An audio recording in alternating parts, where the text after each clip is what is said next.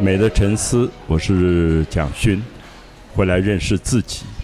好，现在先跟大家谈一下，说我们今天在中央书局的二楼，旁边是厨房，然后有很多人要朋友来，要等着，等一下吃这个中央厨房 Max 特别为林文月老师纪念他做的饮膳炸鸡的一个像私厨一样的东西。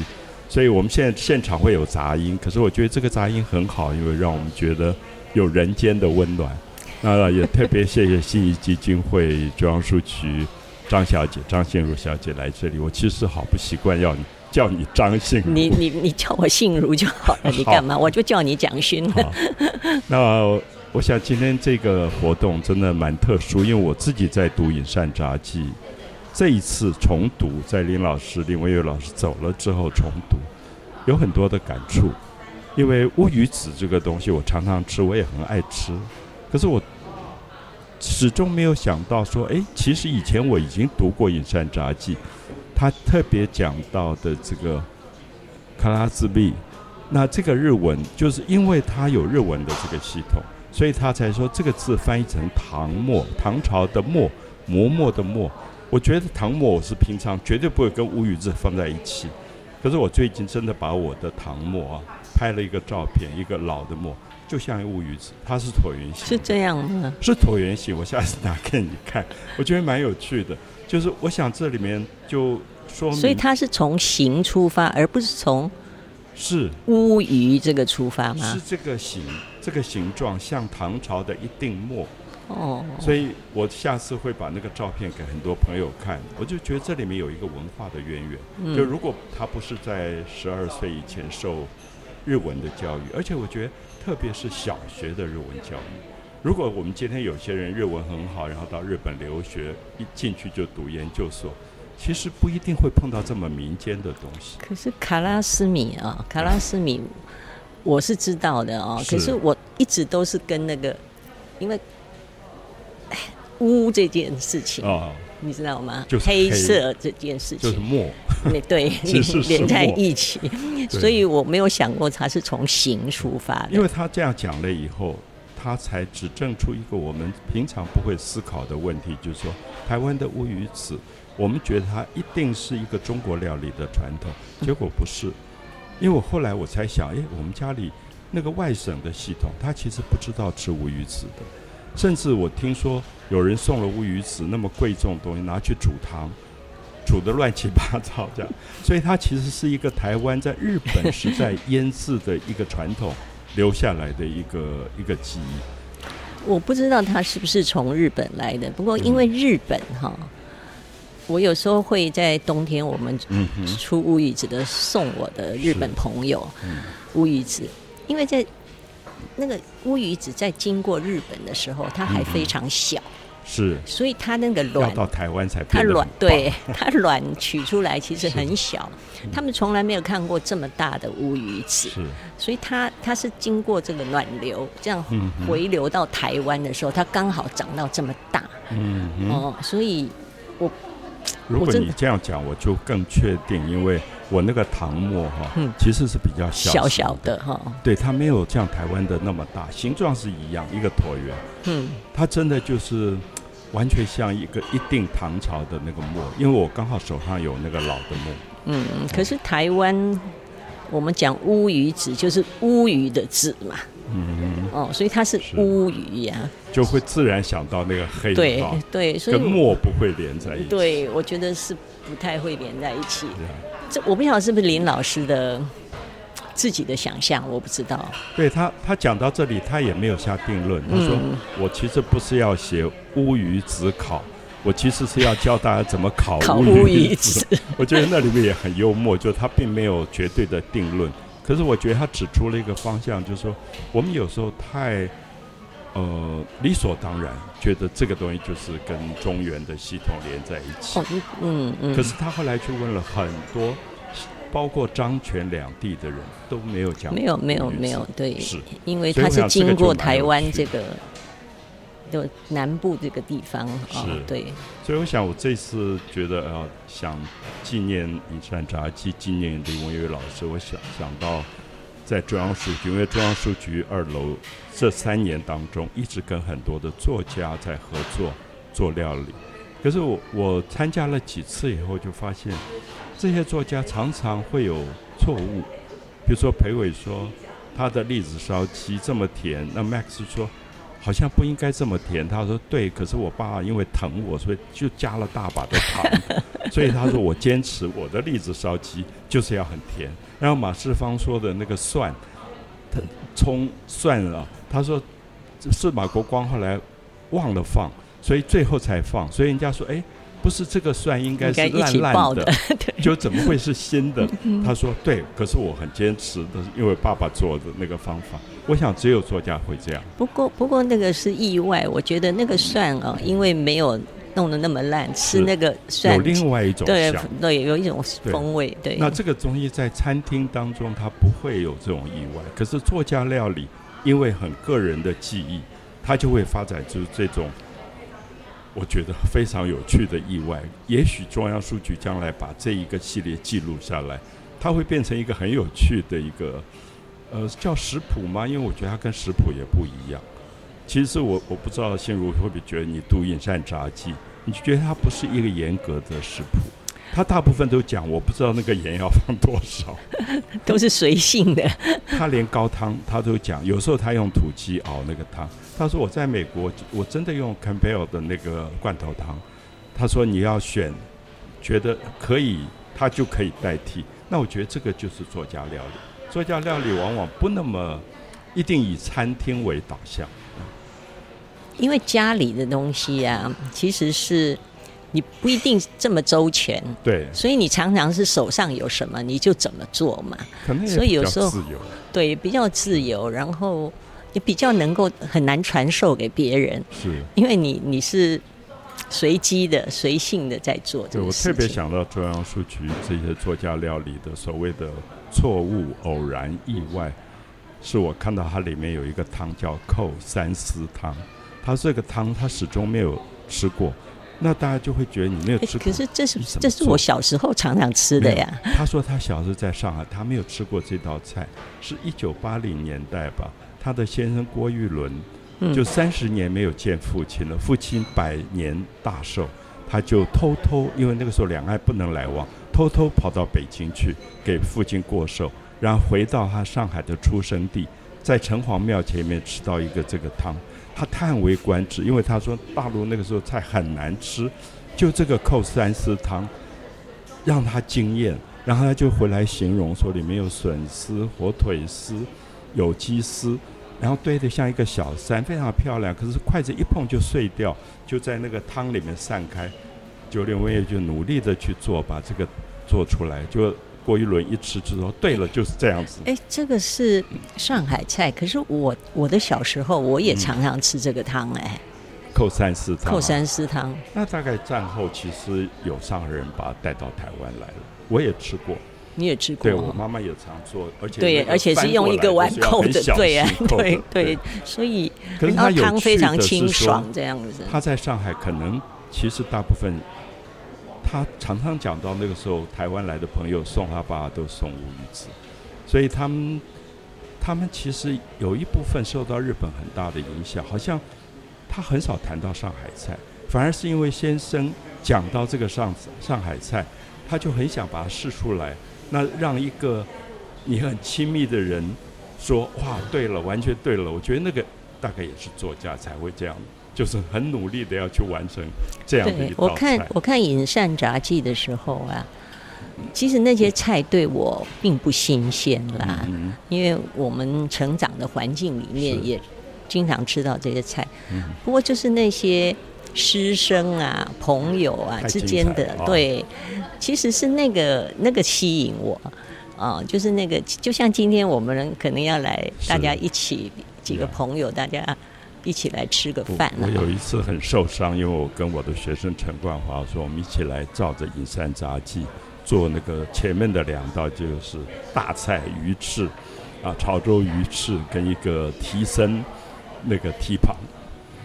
就后来就做做做，好像当天吃的也蛮开心，哥陈国华忽然叹一口气说：“其实那个书给我最大感动，是因为里面有孔德成，有庄严，有台静农。”我就很生气说：“今天确实只有那你跟我在一起好像不对。”所以我觉得今天中央书局其实，如果今天的媒体记录了今天有一些作家，像裴伟就抢的时候，我一定要讲炒米粉，我一定要讲炒米粉。本来奇艺，我觉得奇艺讲好像比较对，因为他到美国去拍那个岛屿写作的人，他是亲自在面前看他怎么炒米粉，从准备一直到做出来。有朋友说，我我一定要讲，我一定要讲。我想这个记录下来，将来会蛮有趣。就是其实他也是一代的，我们不能讲精英，可是就说有一些文人作家聚在一起，其实会留下非常有趣的记忆。那等一下阿友也会把这些都是慢慢都剪进去，就每一个人认的，每个人讲。对我我就讲钱，我讲吴玉子跟水晶。你你为什么没让我讲呢？我不知道你要讲啊，我以为你是老板，你只是发开场啊，我们都很紧张。你要讲什么？你先说。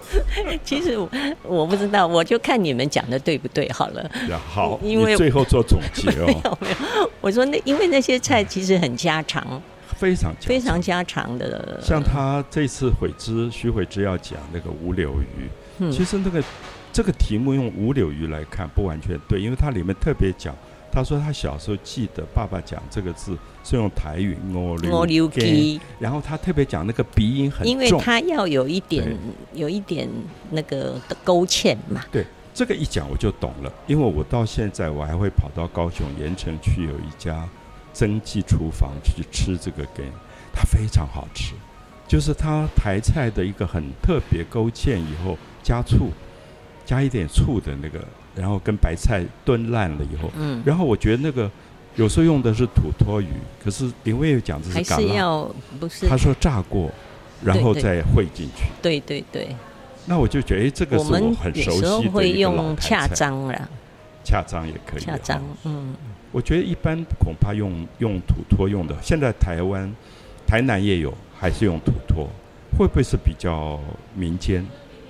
嗯，我不知道，我们家都是用恰章。恰章哈，嗯，因为我我们家里面煎恰章，它是一个比较贵的鱼哦。是吗？是啊，它而且它不容易煎，就我母亲煎恰章煎的好极了。我小时候我觉得好吃的菜就是恰章，就会想到恰章。嗯，然后这一次收尾是找林维月老师的女儿郭思敏，就是讲那个芋泥。那我我觉得一个女儿对母亲的怀念，当然就是甜点。我觉得她会有很多的可能小时候的记忆。对，所以她也很高兴。她说：“啊，我就是要讲这个，就是用甜点。”所以他们是自己选的吗？他们自己选哦，自己选。那可是炒米粉后来吵架了，我只好就说：“好吧，那就给裴社长吧。”裴社长他说他要讲炒米粉。那奇艺其实可以补充，因为他在现场。他是现场看他做的，那我觉得现场看他做跟看这本书，多少也有点不一样。那其一，我觉得他讲了蔡桃贵。对了，也许可以讲一下当下那个状态哦。因为他是录影，那现在那个录影也大家看得到。嗯嗯。那所以我想这个晚上真的也也会蛮有趣，就是他替那个作家的厨房又走出一条很不一样的路。因为我最近重翻《野山茶记》。我的确觉得它跟外面一般为料理而料理的食谱真的是不同的，里面文化的尤其那个里面，因为要请那些老师嘛，哈，我觉得那种一心要把菜做好，给老师一起来聚会的那种那种心意，其实是就是一真的一世精英。然后我最喜欢他讲的是什么？他说。你做菜你不能老不出来啊！你要陪喝酒啊，你还要劝酒啊，还要告诉大家这个菜怎么好吃啊！所以在厨房里忙得乱七八糟，可是出来的时候，我觉得那一句讲的真精彩。他说：“绝不可披头散发做辛劳状。” 给人家压力。对，他说这样子怎么对得起老师？他出来你还是要优雅的。这是处女座的林微月老师，就是他他说绝不可披头散发做新老总。我觉得那个真的是很体贴的心，体贴。嗯，就是我们以前在家里有时候看到母亲招待家里重要的长辈，大概就是这样。对对，就是你在厨房再忙，你出来必须光鲜亮丽，然后你必须让大家宾主尽欢。所以我就看到他每次讲到台金龙走的时候，就开心的不得了，觉得哇，真是一个美好的晚上那样的感觉。我想我们今天在这中央厨房也是一个美好的晚上。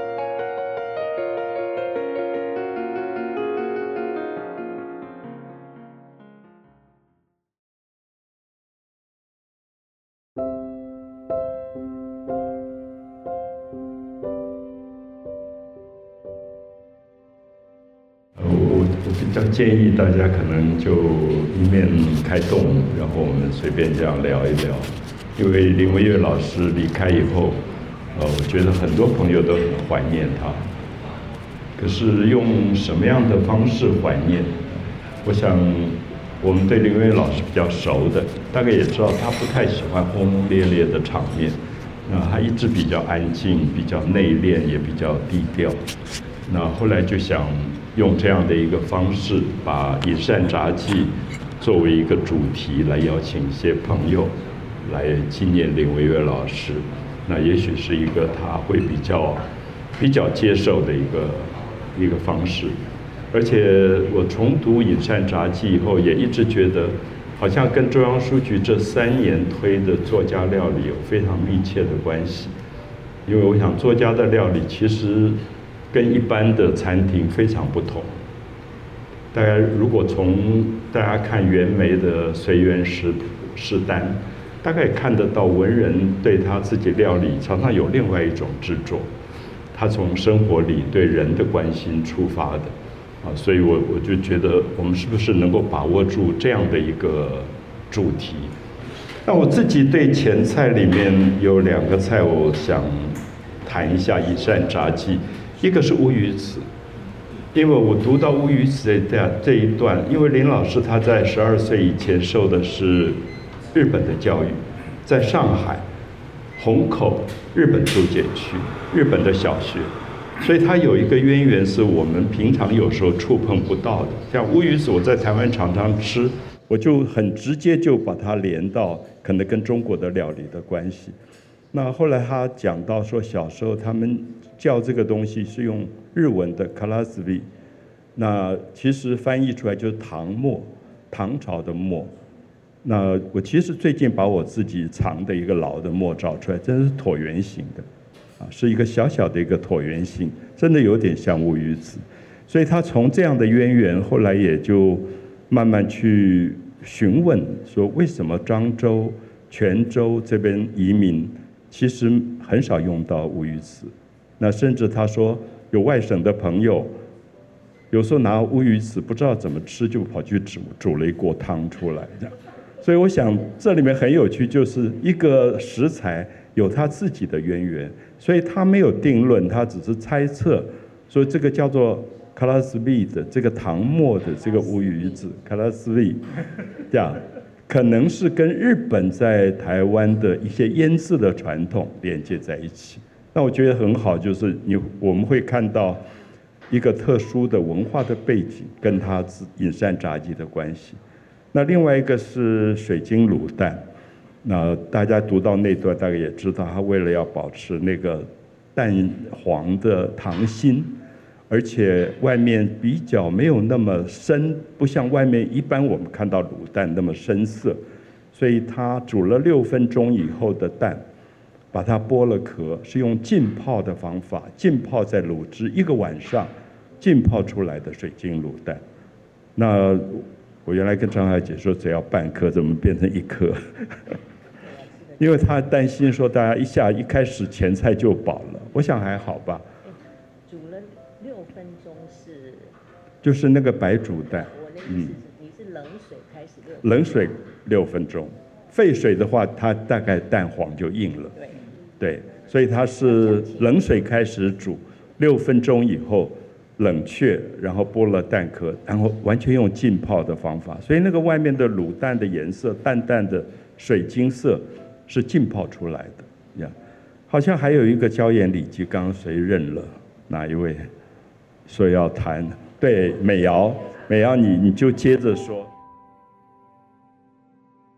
教练李基其实是因为我我我看到他的时候，我就想到一件事情，是两千零三年的时候，我因为王宣一女士《国宴与家宴》那本书，那当时因为她在《人间副刊》登了以后，呃，单篇《国宴与家宴》就受到了很多的人的这个追问嘛，包括跟他要那个菜单的，然后时报就想要出这本书，我跟宣一姐在聊的时候，我印象很深刻，她说我不要做成食谱书。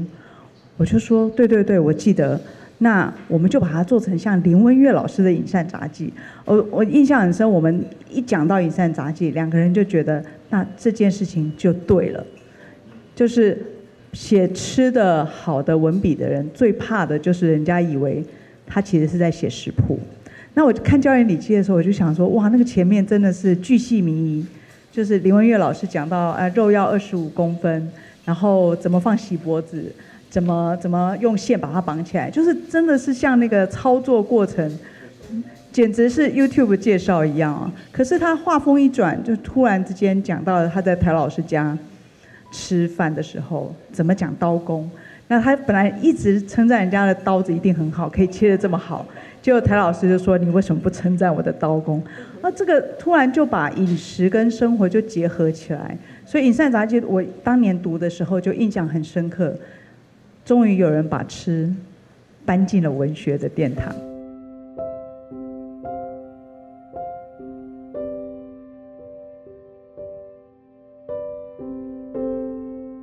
我刚好在上个礼拜就再特别把《银山杂记》拿出来看，林老师在里面写到有一个部分，我觉得很棒，就是嗯，看看似没有一个我们现在看到食谱会列出一二三四五的这个做法。可是他用这么好的文笔，呃，甚至我觉得在阅读当中，我觉得已经超越了技术的部分。比如说，在这个汤里头，呃，他说要用老母鸡，用慢火、慢火长时间的煲汁，约需两三个小时，可加入两片姜及少许绍兴酒，啊，以除以去除肉腥。然后呢，他对姜的说法是。加酒加姜呢，目的在去除腥味，故而姜要功成身退。哇，我对这个四四个字，我觉得太棒了。另外呢，他觉得这个酒基本上也必须在发生这个综合作用之后，令人感觉不到它的存在哦。那我觉得我自己想象，那酒就是要恰到好处，化于无形。那后面他还写到是。当把这个三丝，因为它是要用用倒扣的方式，当把这三丝铺在碗底之后，要把它倒扣在另外一个汤碗里头。那当这个汤汁呃慢慢要注入到这个三丝的时候，他会告诉你，好，先慢慢的注注到大概已经碰到这个碗了以后，用手或是用一个夹子把这个碗拿起来，慢慢慢再慢慢注，你要小心不要把这个这个汤就把这个散了，然后哎慢慢慢再盖到八分满啊，再慢慢对再端出来。所以呢，这些宾客看到了这个菜呢，感觉上好像是一碗就是一个白汤。啊，可是慢慢把这个筷子去碰了以后，这三丝跟这个化在汤当中，哇，我觉得这个形容真是太美了。我觉得在看的时候，我觉得，呃，我算对菜有兴趣，可是我觉得我没有这么大的耐心哦。那像老师在里头提到，在煲这个汤的时候，几乎都是用一种艺术的心情来来熬这个汤了，所以我自己觉得，呃，很喜欢这篇，谢谢。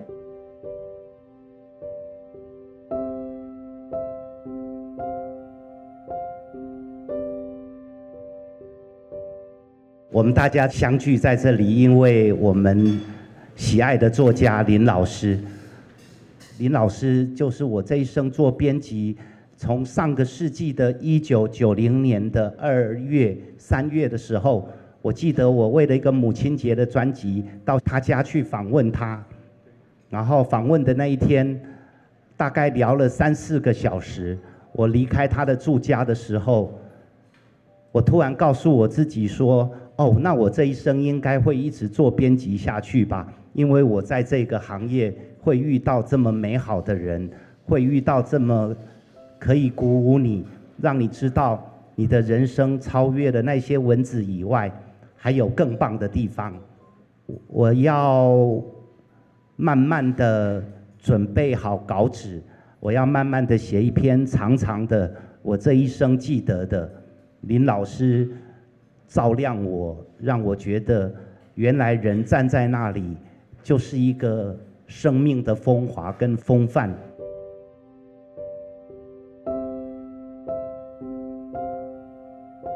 饮膳杂记》，我们每一个人大概都哈拜读过很多次了哈，因为它实在是可以一读再读。林老师在写这个荷叶粉蒸鸡的时候，他特别谈到说食物啦，他当然是可以有视觉的啊，要看颜色啊，那可以有嗅觉的，可以有味觉的。但是这个荷叶粉蒸鸡，他写的时候是从他小时候也住宁波西街。所以他常常去植物园，因此荷叶在他的少女时期是非常有那样的一个记忆。那他对荷叶的记忆其实是那个清香味。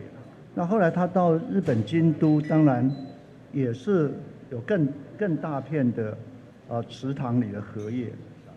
所以这一篇的食谱啊，这个这个《饮膳杂记》写这一篇的时候，我觉得比较特别的。林老师从头到尾其实是用嗅觉在贯穿，啊，嗅觉在贯穿，然后到了最后，他还是觉得啊，仿佛就闻到那个荷叶的清香。他说：“今天那本来荷叶的清香是我们可以观赏夏天的时候啊，或可以在植物园的那个荷花池畔啊，能够慢慢的、慢慢的嗅、慢慢的品味。但是他说，当我们把它入菜的时候，其实也是另外一种眷爱啊，啊，这个。”这一点我是觉得，这是林老师他很很细腻的地方。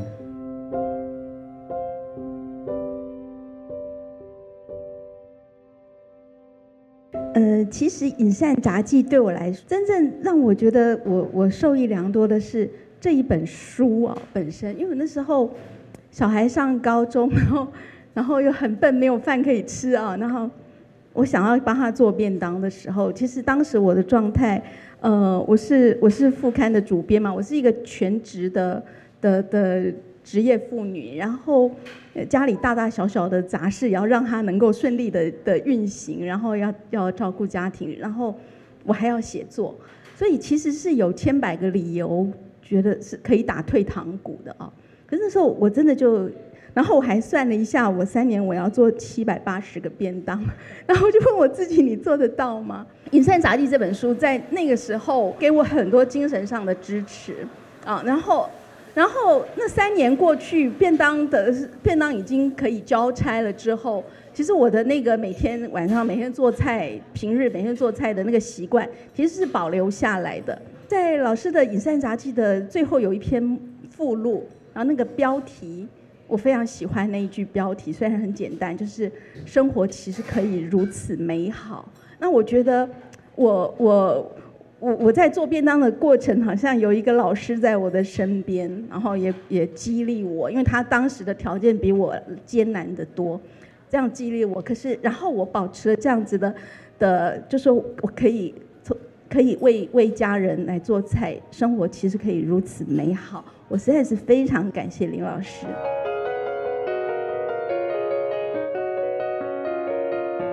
我非常有幸的拍了林老师的两部纪录片，一部是他在呃文化奖得奖的时候拍的，是午后书房。那之后也是很很巧妙的一个机缘，呃接续拍了呃读中文系的人。我看了老师的影散杂记，我觉得萝卜糕是我非常重要的一场戏，因为对于老师身份的认同来说，老师从小是在上海出生长大。他在呃学校上的是日本小学，在家里有上海的姨娘，讲的是上海话，所以老师说他从小偶尔家里也有一些像李万居或者是像呃刘纳欧这样的人来，有时候会讲台湾话。那有时候爸爸妈妈想不跟他们告诉他们的秘密，也是用台湾话来讲。所以老师说他从小的时候就在脑子里不懂翻译的时候，就已经在脑子里翻译来翻译去。所以这是很有意思的事。那对林老师来说，最重要的一件事是每一年最重要也是他最期盼的，就是过年的时候要吃萝卜糕。那因为上海人不吃萝卜糕，那所以呃是吃的是那种长长的宁波年糕，所以对他来说，而且他们讲不是讲萝卜糕，是讲菜桃桂，只有这个时候是用台语来讲，所以其实林老师的台语也会的不是很多。但是我也是只有在那个的时候，他觉得那是他作为台湾人唯一跟吃菜桃贵的时候跟台湾的一个连结，所以那个对他来说那个印象是很深刻。所以我觉得我的读中文系的人的第一场去旧金山拍老师，就是要拍老师做菜桃贵。因为老师是论文在先，做菜在后，所以他做菜就会用了论文的一个习惯。所以那天呃要做菜之前，他有把做潮州的菜头粿跟台式的菜头粿找出来，然后呃潮州的潮式的做法就跟台式不一样，他那个萝卜是刨丝了之后直接用和的，不是用炒的。但是炒料的话是老师亲自去炒，有香菇、有肉丝、有虾米。呃，然后还有花生米，然后炒好了之后，然后老师会去和，然后他会他说那个和的话，那个比例是三比一，萝卜三那个一，但是这个东西对一个学文学的人来说，它完全是用手的触感，所以老师是洗干净了手，他直接在那个呃那个。水跟那个萝卜丝跟那个再来米，他用手感去感到说那个的太湿太软，还是到时候蒸出来会太硬。我觉得老师即使到现在大家都可以看到说，呃，超市都有卖萝卜糕，可是对老师来说，他每一年还是很执着而坚持的去自己手制萝卜糕。那我就问他说：“老师，你现在还每年做吗？”他说。可能孩子们会期待吧，可是在我心里，我觉得他看到这样子白白的萝卜糕漂漂亮亮的时候，我觉得是他从萝卜糕上上面看到他映照他自己甜美的那个童年，小时候看着妈妈，听着妈妈跟带着姨娘，然后来做这些萝卜糕。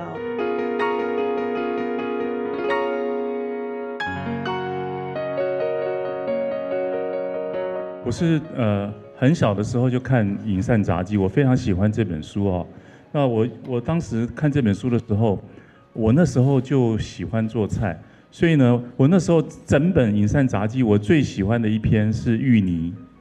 我们我们家是山东人，所以呢，这本《饮膳杂记》开启了我对台菜的一扇窗。我以前在家里面很少吃台湾菜，好那。炒米粉在我们家来讲是根本不可能出现的，所以呢，我看这个炒米粉这篇文章的时候呢，它里面说，他呃林老师在上海的时候，其实他们上海人是不吃米粉的，没有买不到这个东西，他们就像你刚刚说的是用啊宁波年糕，是年糕吃年糕的。那在我们家里面，我们也是很少吃米粉，我们都是面条，啊都是面类的东西。我第一次吃米粉是吃基隆庙口的米粉。那种米粉是炊米粉，我们我刚刚跟蒋老师有提过，台湾有很多种米粉。那这种米粉呢，它是用一个竹笼上面放的，然后用吹的，然后要吃的时候呢，就拿到碗里面淋上肉燥。好，那是那是一种很传统的餐厅里面会用的这种米粉。我从小一开始接触米粉是庙口的这种吹的米粉。然后呢，我开始在外面吃饭的时候吃的米粉就是北部米粉。北部米粉其实就是林老师所写的这种米粉，它的差别在哪边呢？它是它是这个米粉呢，必须要用油跟水去去让它吸透。所以呢，其实林老师写这篇的时候啊，他是他是文人，所以他这里面其实有非常非常多的细节。我最感动的一句话是说。他其实一开始接触这个米粉，他开始炒的时候呢，他其实是自己开始做的，可是他隐然觉得有妈妈的味道。然后呢，他他做给小孩子吃，他以后觉得小孩子慢慢也会开始加进自己不同的东西，因为他说他他自己在做米粉的时候，就跟他妈妈做的米粉有点改变了，他加了不同的东西。然后呢，他做给小孩子吃，他相信他小孩子以后在做这个旁边的时候，可能也会加进自己的东西，但是一定保留了对他妈妈的味道的记忆。好，那我是觉得整个炒米粉里面这一段，其实就把这个这个东西米粉的这个价值讲出来了。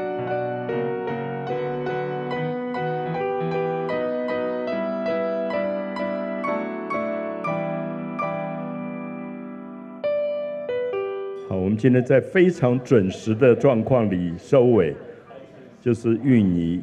那芋泥，我特别要请郭思敏来讲，因为我想。这里面全部是母爱，就说我想一个甜点里面的一个温暖的、甜蜜的一个滋味，那让呃思敏来替我们收今天的圆满的尾。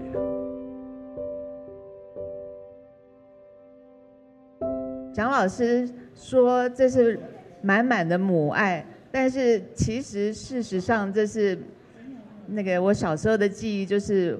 我跟我哥哥就是那个去去碾那个芋泥的人，所以所以其实我我其实一直在想，我们家除了芋泥之外，还有什么甜点？我真的想不太出来，我们家家宴里面的甜点，其他还有什么？